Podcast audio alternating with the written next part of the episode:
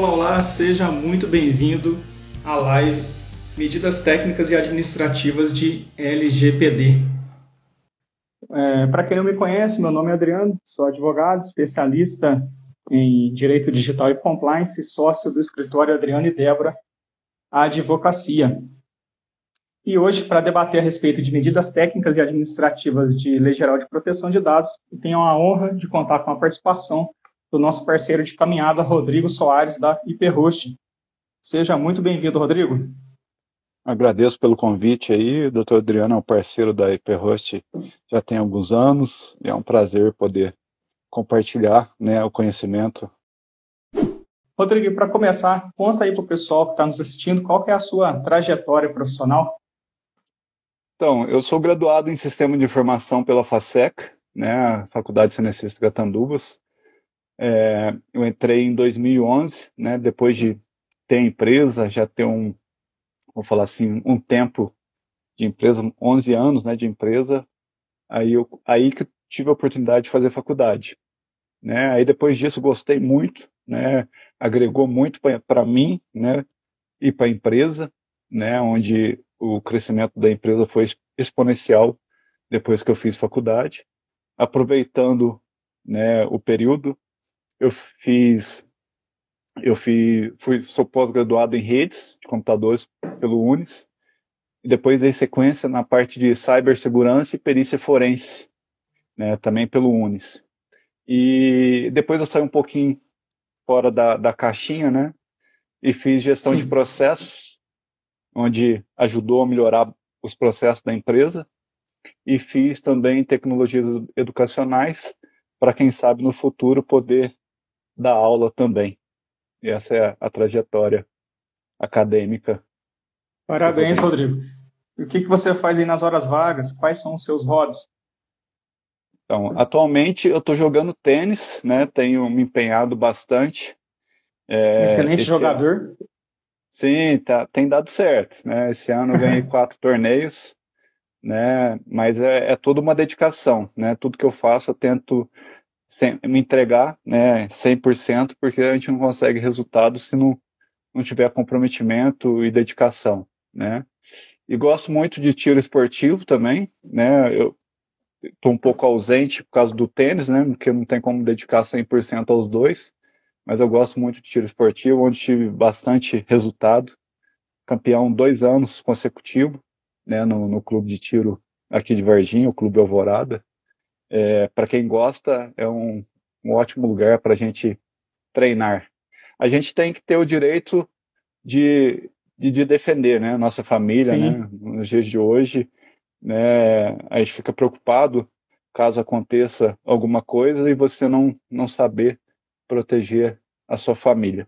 Basta e... treinamento né, e ficar de, atento à segurança. Sim, é, a partir do momento que você tenho a posse né, da, da arma, que no caso, o que a gente consegue hoje é ter a posse, você fica mais atento, né? Por exemplo, a, quando você chega em casa, você não, não era igual antigamente, que você só entrava, abria a garagem e entrava dentro de casa. Agora você dá uma olhada ao redor para ver se tem alguma coisa suspeita, né? você fica mais atento no trânsito ou parar no, no semáforo. Então eu aconselho, né, para quem gosta, o tiro esportivo é muito bom e agrega muito na, na, na, vida, né? E por último, eu gosto muito de games, né? No meu celular tem vários jogos, né? Onde você, a gente, vamos falar, fica treina o cérebro, né? Para não, não, não ficar parado. Eu não jogo tanto quanto eu jogava antes, né? Os RPGs da vida, mas ainda tenho meus joguinhos no celular. E gosta de leitura também, né, Rodrigo? Sim, né? Não estou lendo muito atualmente, porque eu estou com um neném novo, né? Um ano e meio, e ele demanda Parabéns muito. pelo seu dia, né? A data de ontem. Sim, obrigado. E ele demanda muito tempo, né? E todo tempo livre é, eu tento ficar com ele, porque a gente precisa acompanhar, né? Esse período e é muito bom, né? Tudo, tudo que ele proporciona para gente. É, e a história do título do Inova Unis, Rodrigo? Conta para o ouvinte aí. Que história é essa? Então, foi muito bacana, né? Que eu, eu, tinha um colaborador na empresa e amigo, que era o Just, e ele tinha um projeto, né, de um, de um, um arcade, né, um videogame retrô, e quando surgiu é, a oportunidade de apresentar ele no, no Inova Unis, né, nós juntamos as forças, né, fizemos algumas modificações no pro, projeto original para poder participar. Assim, entramos somente para, vamos falar assim, para agregar, né, porque eu estava fazendo pós-graduação e, e, e isso ia gerar pontos para mim lá. Mas entramos sem querer um resultado, né? apenas para participar e mostrar, porque a gente gosta muito de, de, de, jogos, ainda mais a parte retrô ainda, né, que, é, que envolve os jogos lá, lá atrás, Atari, Master System, Mega Drive, por aí vai. E vamos falar assim, a gente ganhou, né, em Varginha, né, foi um foi uma sensação única, né, esse esse prêmio, né, ficamos muito contentes e, e fomos convidados a representar a universidade lá na Bolívia, em Cochabamba. Que legal. E para o nosso, e nosso espanto, nós ganhamos em primeiro lugar lá também. Né? O projeto estava muito bom. Né, e foi muito bacana, foi uma experiência, né, primeira viagem internacional que eu fiz, então foi muito bacana conhecer outra cultura, né, que é totalmente diferente, né, passei apertado na parte de alimentação, que lá é, é arroz e batata, é o que mais tem lá. é uma comida muito seca, né? A gente sente falta da, da comida mineira. Né? Comida e é hora de voltar para casa. Pois bem, pessoal, feito essa breve introdução a respeito da vida do Rodrigo, vou falar um pouco para vocês a respeito do histórico da LGPD. É, há muito tempo já se discute na Europa a proteção é, de dados pessoais. Em 2016, elaboram um regulamento mais rígido, que é o GDPR. E esse regulamento europeu de proteção de dados, ele se aplica então a toda empresa que faz o tratamento de dados de cidadãos europeus, né? correto? Mas ele vai além e ele fala também que o GDPR se aplica a qualquer empresa, ainda que fora da Europa, mas que colete dados de cidadãos europeus e exige que o país de origem dessa empresa ele tenha um regulamento correspondente, né, no mínimo igual ao GDPR. Então, é, essa lei ela é, é, promulgada em 2016, tem-se aí dois anos de vigência né, para as empresas se adaptarem. Né? Então, chega em maio de 2018, nós temos então o início do GDPR na, na Europa. E o que aconteceu? O Brasil não tinha uma regulamentação, né, uma lei geral de proteção de dados é, igual ao GDPR. Portanto, algumas empresas né, que tratavam dados pessoais de europeus, elas tiveram que suspender as suas atividades de coleta de dados. É, Para exemplificar, nós temos aqui, muito próximo da gente, o, o caso da Radiosnet. É, você lembra, Rodrigo? Sim. O que, que vocês tiveram que fazer aí? Então, a gente teve que fazer uma restrição né, para a Europa não acessar o, o, portal durante algum tempo até a gente conseguir adequar totalmente a lei deles. Então, for, foram, acredito que foram quase um, sete dias para poder fazer essa adequação, né, e foram muitas visitas que, que perdemos, que a gente tem né, visitantes do mundo todo. Mas Sim. assim que, que entendemos a lei, né, o pessoal lá aplicou rapidamente e, e tudo voltou ao normal. Isso aí. Então vejam, pessoal, eram dois anos para os países que faziam negócio com a Europa se adaptarem e o Brasil, como sempre, é, dormindo em berço esplêndido, né, o Congresso Nacional.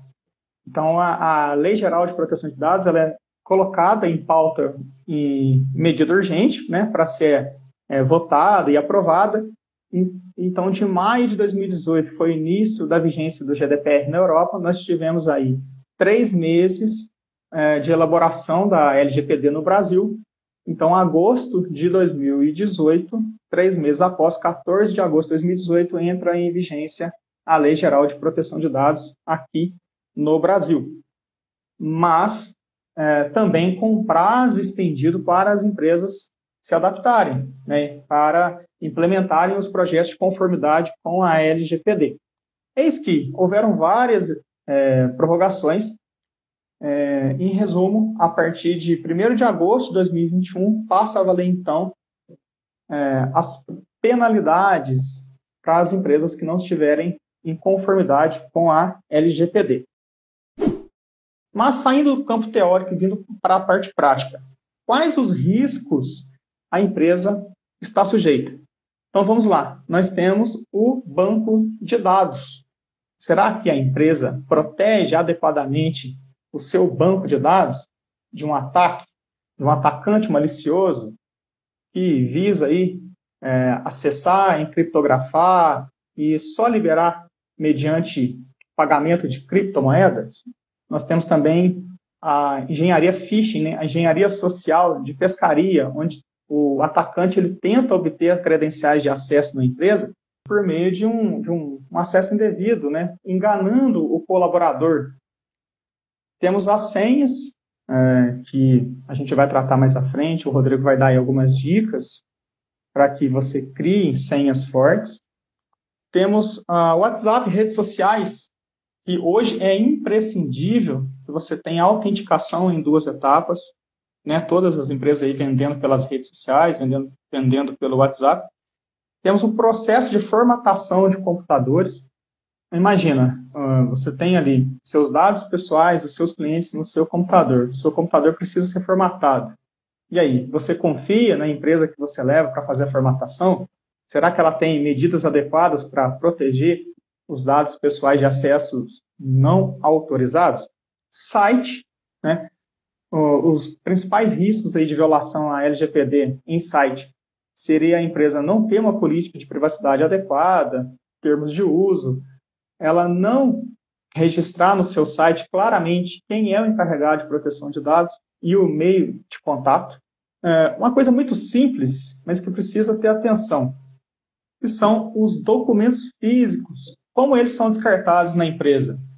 É, principalmente documentos rascunhados, que tenham cópia de RG e CPF, como eles são descartados? Temos o, também o processo seletivo, é, que é muito importante também a empresa, desde já, desde o processo de seleção, ficar atenta à proteção do, dos dados. Temos a, o ponto por biometria. Biometria também é um dado pessoal sensível e aí a empresa tem que saber qual é a base legal para o tratamento. Temos as fotografias nas campanhas de marketing. E aí, será que a, a sua empresa ela obtém autorização para uso da imagem? E as filmagens de ambiente? Como funciona? Qual é a base legal do tratamento de dados? Então, a LGPD ela dispõe que o princípio da segurança ele consiste na utilização de medidas técnicas e administrativas aptas a proteger os dados pessoais de acessos não autorizados. Então, vamos falar então de algumas medidas técnicas. Rodrigo, é, explica para quem está nos assistindo o que é a criptografia. Então, a, a criptografia é um conjunto de técnicas né, pensada para proteger uma informação de, de, modo que apenas o emissor e o receptor consigam compreendê-la. Né? Tipo, na guerra foi muito utilizado isso, né, para não ser descoberto, né, todos os planos que, que, que tinha em mente, né. E o, e o, legal na parte histórica, né, que a, a, primeira mensagem criptografada que se tem conhecimento é datada em 1900 a.C.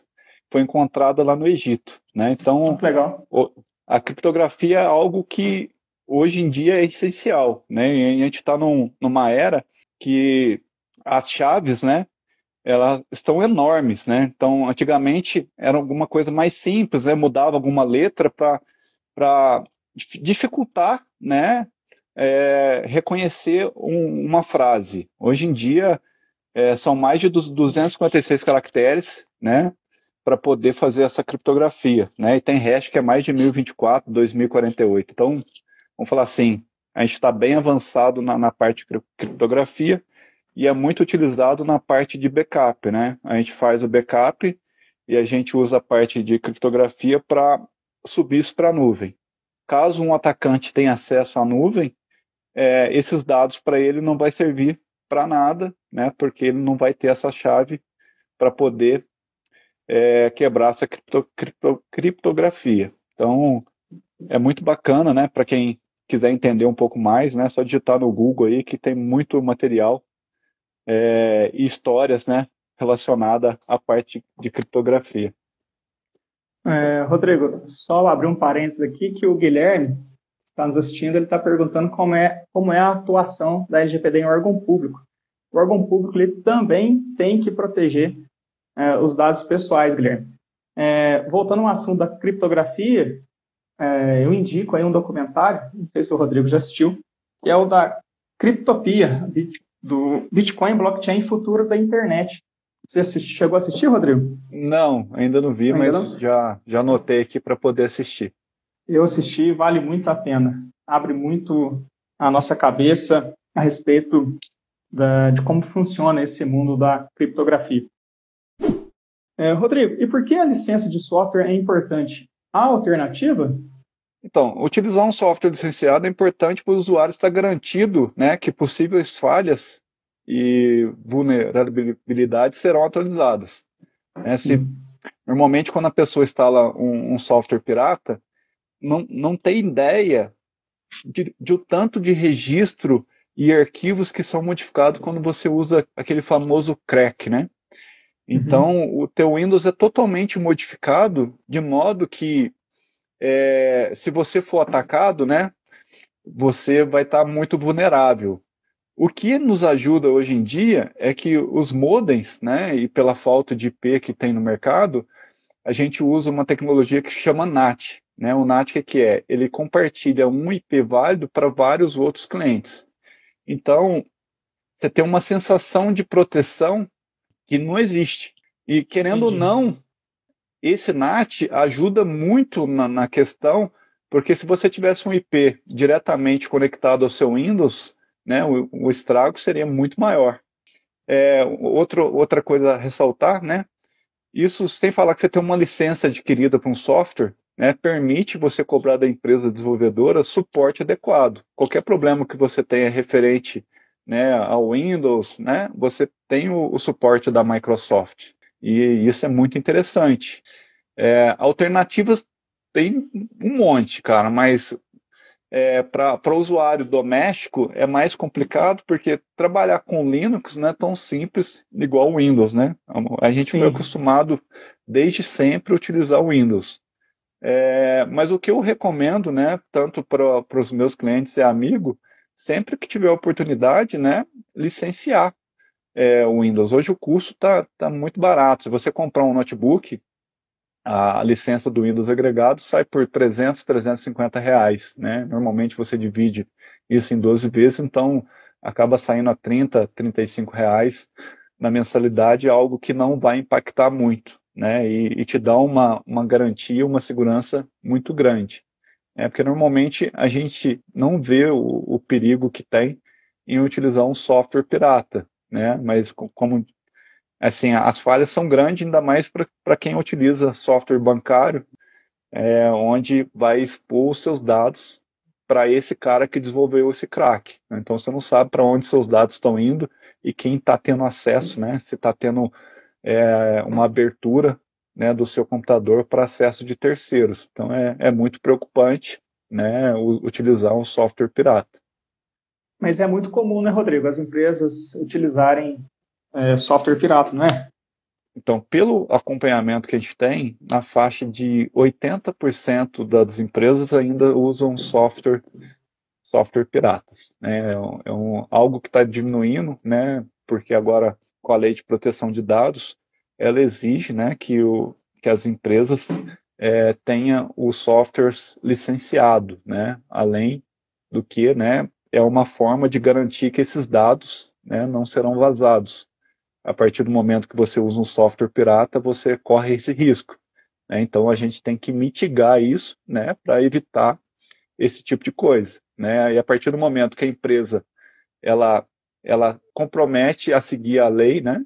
Então ela Sim. vai ter que é, fazer esse investimento, porque em caso né, de uma denúncia ou de um, da Microsoft de fazer uma auditoria, é, o custo dessa licença, que seria de 350, acaba sendo até três vezes mais. né? Porque aí ele entra num outro tipo de, de licenciamento, que não é esse, vamos falar assim, que é o preventivo, né? Aí acaba sendo é, aquele, a partir do momento que você foi autuado, aí o, licenciamento ele tem um preço bem maior.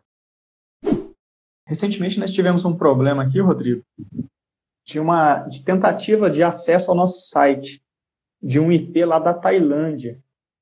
E aí o, o Paulo orientou a conversar com o Matheus para que ele bloqueasse o IP da Tailândia.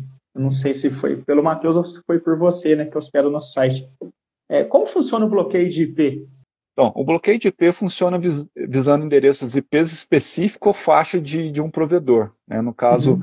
existe um, um, site governamental que, que rege isso e que tem todos os blocos de IP de todos os países. Né? E hoje a HyperHost está investindo em um software que ele consegue fazer essa gestão de uma forma eficiente. Né? No caso que você é, notou esse ataque, a gente consegue facilmente bloquear o acesso, né? E, e tem ferramentas que trabalham em real time, né?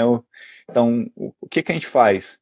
Cria regras, né, para bloquear o acesso de países que normalmente é atacante, né? Igual Rússia, Vietnã, China, são países que a todo momento você vê ataque neles no, no, no servidor. Então, o que a gente vê quando a empresa não necessita de acesso é, internacional, a gente bloqueia os principais países e com isso a gente consegue diminuir em até 95% os ataques, né?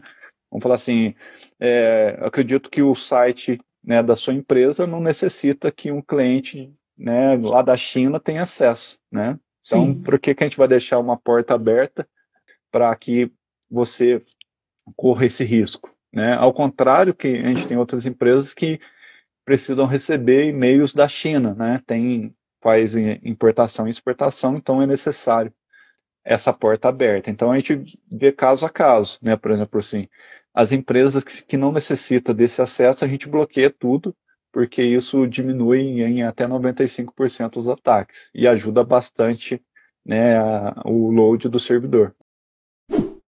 É, outra medida técnica, Rodrigo, é, são as senhas, né? Senhas fortes não se gere dúvida que são importantes as senhas. Inclusive, é, eu aconselho aqui os clientes a criarem política de senhas que não tem custo algum, né? Basta só boa vontade para ser feito. Quais as dicas que você orienta para uma senha forte? Então, mais importante que ter uma senha forte é saber como será armazenado, né? Porque não adianta nada uhum. você ter uma, uma, uma senha de 20 dígitos e deixar um post-it grudado no teu monitor, né? E vou falar, ah, isso não acontece, acontece muito, né? A gente tem, atende várias empresas e cada coisa que você vê, você fica né, apavorado, né?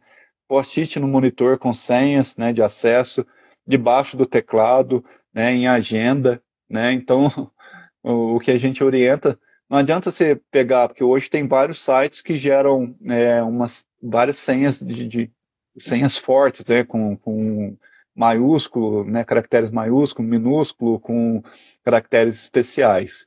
Né, o que orienta é o seguinte, né, você criar, você tem, normalmente todas as pessoas têm uma senha padrão. Né, o que, que eu costumo usar aqui, né, foi até um, uma dica de um, de um, professor lá da faculdade, o, o Paleta. Então, por exemplo, você vai acessar, por exemplo, você tem uma conta do Netflix. Você cria uma senha ou você coloca um nome que você vai lembrar, né? No caso, a minha aqui é, é, Netflix, né? É, você pode colocar uma letra maiúscula ou minúscula, né? Que só você vai saber o padrão que você usar, arroba uma senha padrão que você conheça, né? E no final você coloca um caractere especial. Aí você pode criar uma para o Facebook, para o Gmail. Então você vai ter senhas diferentes, onde você vai lembrar né? Por exemplo, Gmail, arroba sua senha padrão. É, aí você pode usar a criatividade, né? Colocando uma letra maiúscula no meio ou no começo, aí vai depender do, do da, da tua imaginação. Mas isso ajuda você a lembrar e não ter uma senha única para tudo. Por exemplo, vamos falar que, igual acontece que de, de, vazamento de dados, né, de, por exemplo, igual do Facebook, que vazou senhas de, de milhões de pessoas. Né? Se tua senha é diferente no Facebook, nada vai é, atrapalhar no restante. Agora imagine que se a sua senha padrão está no Facebook, você acessa o, o, banco, você acessa, vamos falar assim, vários serviços essenciais usando uma senha só. Então isso compromete muito a segurança.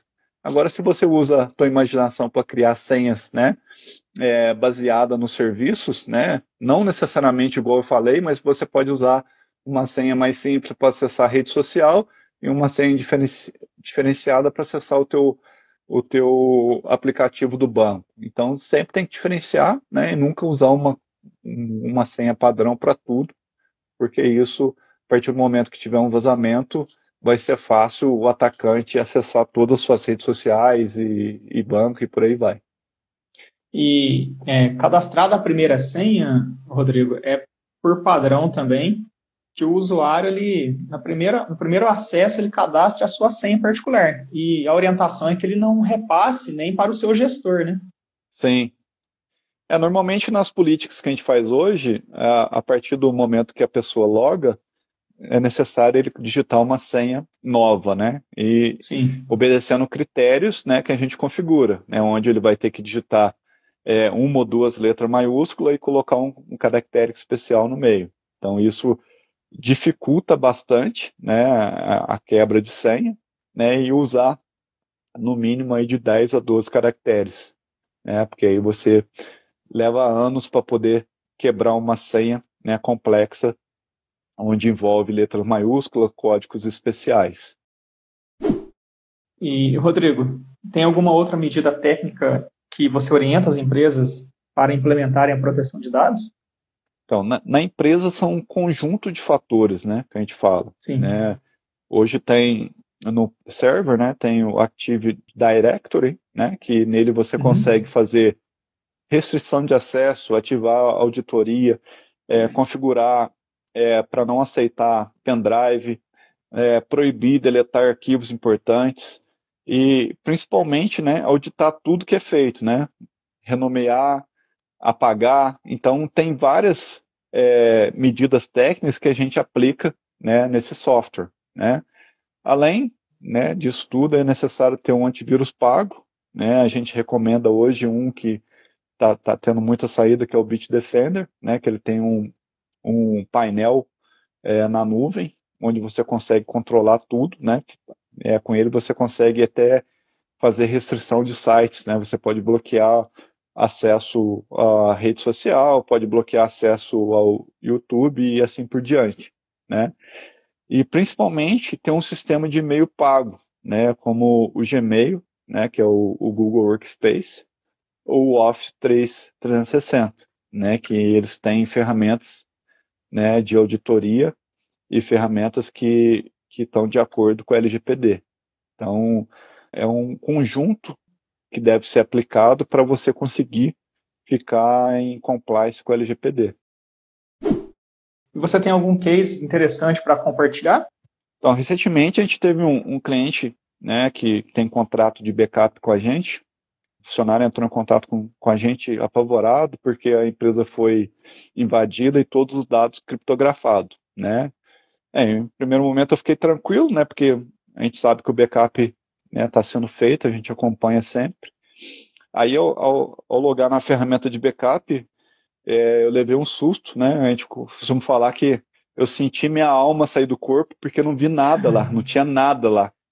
Né? Vamos falar assim, eu tive um pequeno ataque cardíaco, né? Porque, imagina, a empresa foi criptografada, perdeu todos os dados e o backup que ele, o contrato que ele tem de backup comigo não tinha nada, né? Aí o que que eu fiz? Eu fui puxar os logs, né? E, e vi que através do, do IP da empresa, uma pessoa, é, a gente não sabe quem que é, acessou conta por conta e deletou todos os jobs de backup. É, eu achei muito estranho, né? Porque nesses 22 anos de empresa eu nunca vi nada parecido. Comuniquei ao cliente, ele ficou desesperado, né? Querendo jogar a culpa na, na IP host de qualquer maneira né? E eu mostrei para ele do, do, todos os logs, né? A gente fez uma call, mostrei para ele o que aconteceu. E da forma que foi feita, né? é, eu tenho quase certeza que não, não foi um hacker que fez isso, porque normalmente é, quando é um, é um ataque, né, eles simplesmente executa é, um software que vai criptografando tudo.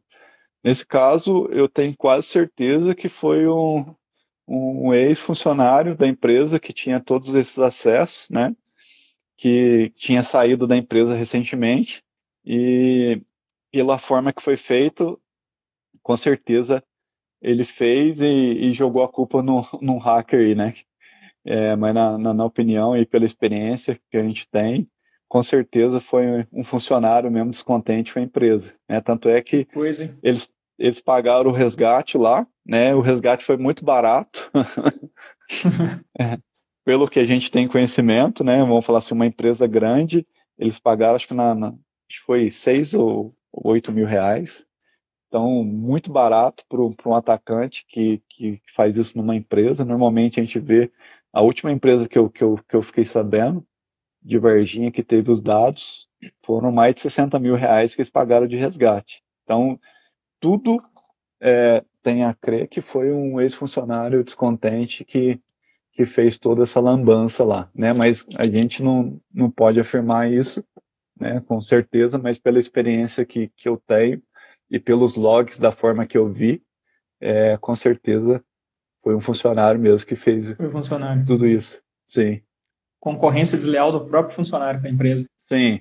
É o que acontece muito, né? Tipo, é, você manter dentro da, do, dos seus arquivos um, um, uma planilha que contém as senhas de tudo, né? As coisas não batem, né? Tipo, teve que mudar a política toda da empresa, tanto que hoje o sistema de backup não tem a senha mais, somente a HyperHost tem a senha. Então, Entendi. com isso vai, vai ajudar, fala assim, não, não ter o perigo de vazamento novamente dos dados, né? Que foi um, um acordo que eu fiz com eles lá para falar que a, a, parte de backup fica com a gente e a gente faz a gestão. É, agora vamos falar sobre medidas administrativas, pessoal. É, medida administrativa nada mais é do que gestão empresarial. E uma dessas medidas é o compliance. E aí, você sabe o que é compliance? É, em tradução literal, o compliance ele significa conformidade. Um conceito mais técnico pode ser entendido como é, um programa de gestão empresarial que visa conformidade com as leis e regulamentos, que visa a implementação da ética no ambiente de negócio.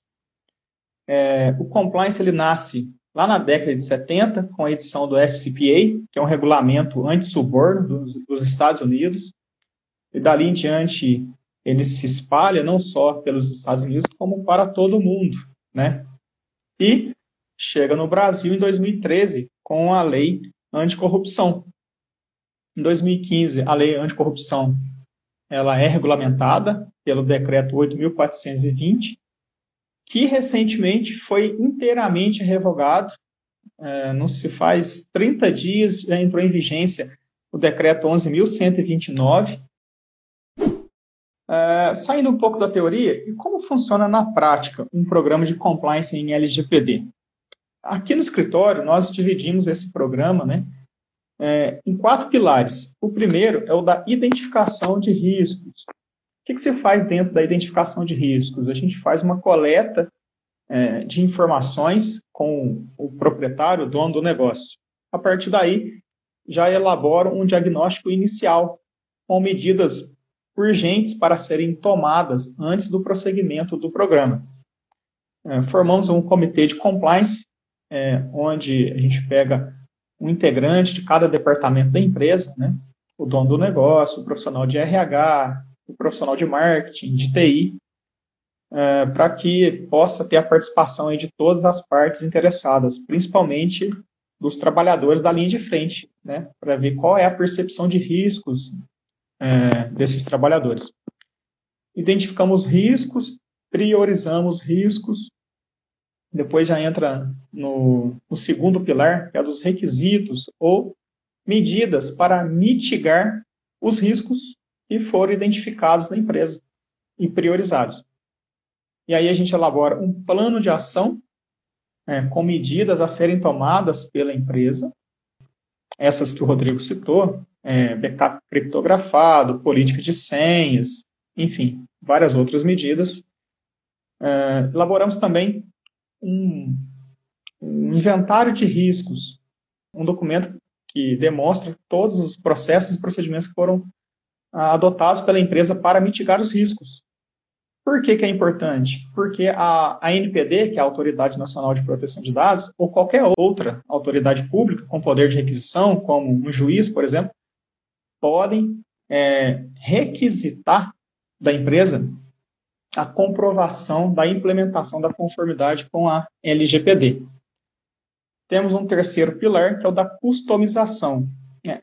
Adaptar esse programa para a realidade da empresa, sem engessar o processo da empresa, né? o processo produtivo da empresa, implementando na prática essas medidas de mitigação de riscos, e aí é onde que a gente entrega um caminhão de documentos.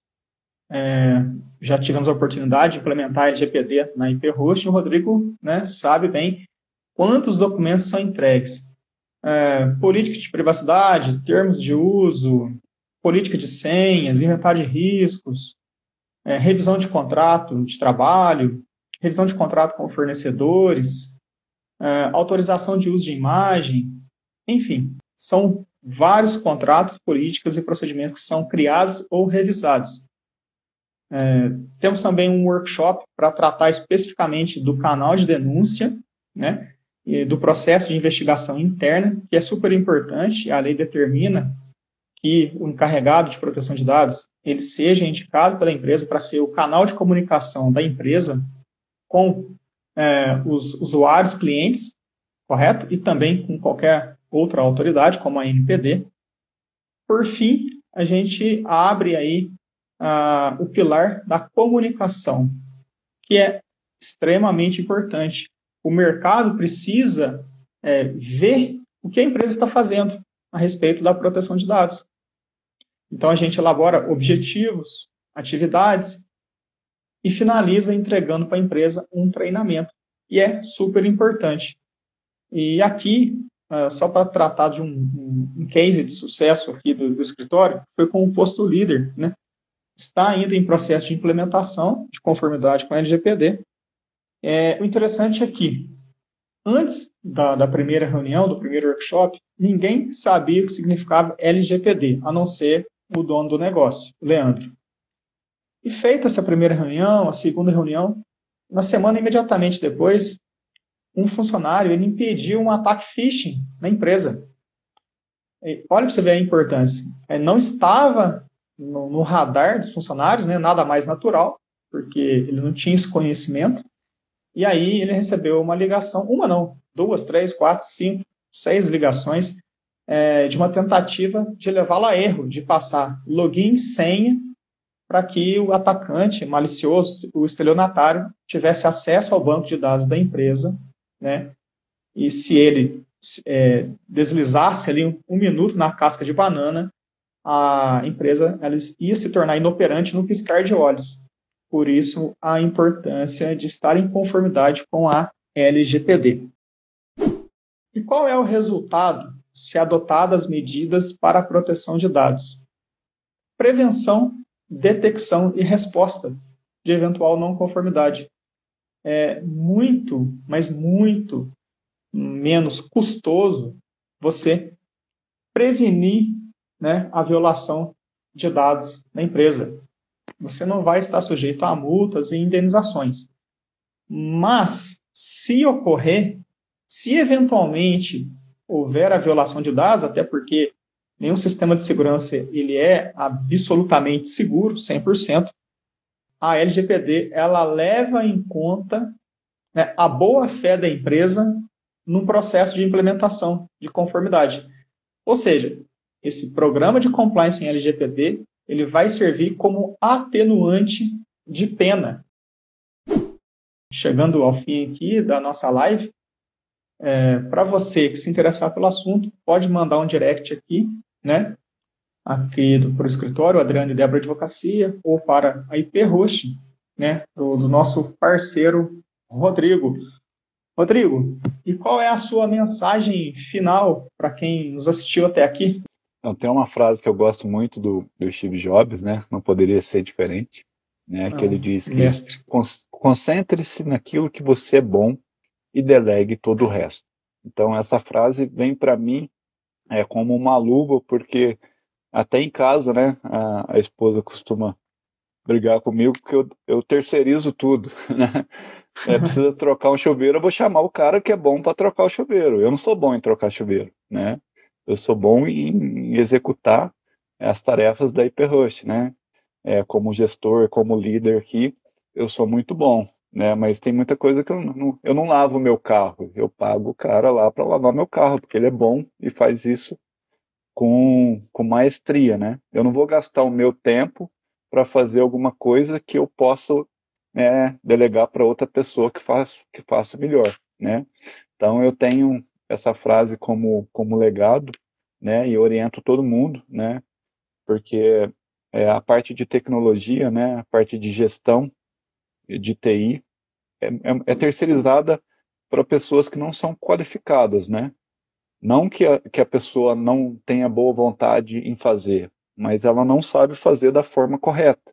E a partir do momento que, é, que você perder informações preciosas, né, não tem como recuperar. Né? Já tive vários casos de, de amigos de clientes né, que foram invadidos e que chegaram até mim querendo uma solução rápida, né?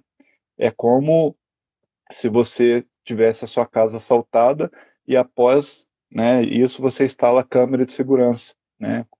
Faz um seguro, nada vai adiantar. Lógico que dali para frente você vai vai estar tá protegido, mas o que aconteceu não tem como reaver. A mesma coisa são os dados né, da, da empresa. Tem muitas empresas, se perder o banco de dados, é, deixa de existir, né, ou tem um prejuízo muito grande. Os dados da empresa é o, é o, é o principal ativo, né, então tem que ser é, bem tratado. Então, trabalhar com uma empresa de confiança né, é algo que não pode faltar. Né? E a Hyperhost está no mercado desde de 2000, né? Eu trabalho, trabalho na área desde 1996, são 26 anos trabalhando com tecnologia e eu gosto muito do que eu faço, né? É, um, é uma diversão com responsabilidade. É, então, todos os clientes que experimentam né, a Hyperhost, o feedback que a gente tem é muito bom. Então, você né, que precisa de um serviço de TI, fale conosco que a gente pode te ajudar né? Com certeza, é, aliado com o doutor Adriano aí, que faz a parte jurídica, a gente consegue oferecer para a empresa de vocês tanto a, a proteção né, física, como é, toda, vamos falar, papelada, né, doutor? Para poder Sim. proteger a empresa né, contra é, os atacantes e estar tá em conformidade com a lei de proteção de dados. Perfeitamente. E vou pegar o gancho que você citou do Steve Jobs. Tem uma outra, outra frase que eu li recentemente da biografia dele, que é a simplicidade é a máxima sofisticação. Né? É, não adianta é, os profissionais eles pegarem a LGPD e, te, engessar a empresa, né? complicar ao invés de simplificar. Então, o que a gente preza aqui no escritório é boa vontade e na conformidade com a LGPD, mas de uma maneira simples. Simples. A simplicidade ela é a máxima sofisticação, não tenha dúvida. É, Rodrigo, para quem quer os seus contatos profissionais, que queira chegar até IP quais são as suas redes sociais? Então, no Instagram, né, o, o contato principal é IP Host, e o meu é Rodrigo Underline Perrust, é tudo interligado. Hoje a gente usa mais Instagram, né? Tem o Facebook também, mas acho que está caindo em desuso e a rede social mais forte, né, atualmente é o, é o Instagram, né? Instagram. E, aproveitando a frase do Márcio que ele falou aí, né, a gente não precisa saber, né? Só tem que saber o telefone de quem sabe. é exatamente isso. É isso aí. Exatamente. É só delegar. Com certeza. Ô, Rodrigo, o nosso tempo está quase esgotando. É, em nome do, do, escritório, meu nome, em nome da doutora Débora, eu agradeço demais a sua disponibilidade em compartilhar conhecimento. Eu agradeço muito o convite, né? É, é, eu gosto muito de falar sobre tecnologia, sendo que né, eu tenho bastante dificuldade é, em fazer esse tipo de, de ação, né? Live é alguma coisa muito complicada para a gente da tecnologia, mas é, é, um prazer sempre compartilhar informação, né? É fácil falar do, do que a gente faz e sempre que precisar eu estou à disposição. Muito obrigado por, pela lembrança. Te agradeço. E pegando o gancho aqui do Pedro, receba. é isso aí, Pedrinho. Pedrinho ganhou de mim no, no último torneio de tênis. Vai ter ah, revanche, hein, Pedrinho? Vai, vai ter revanche. então tá. Um abraço para você que nos assistiu até aqui e até a próxima.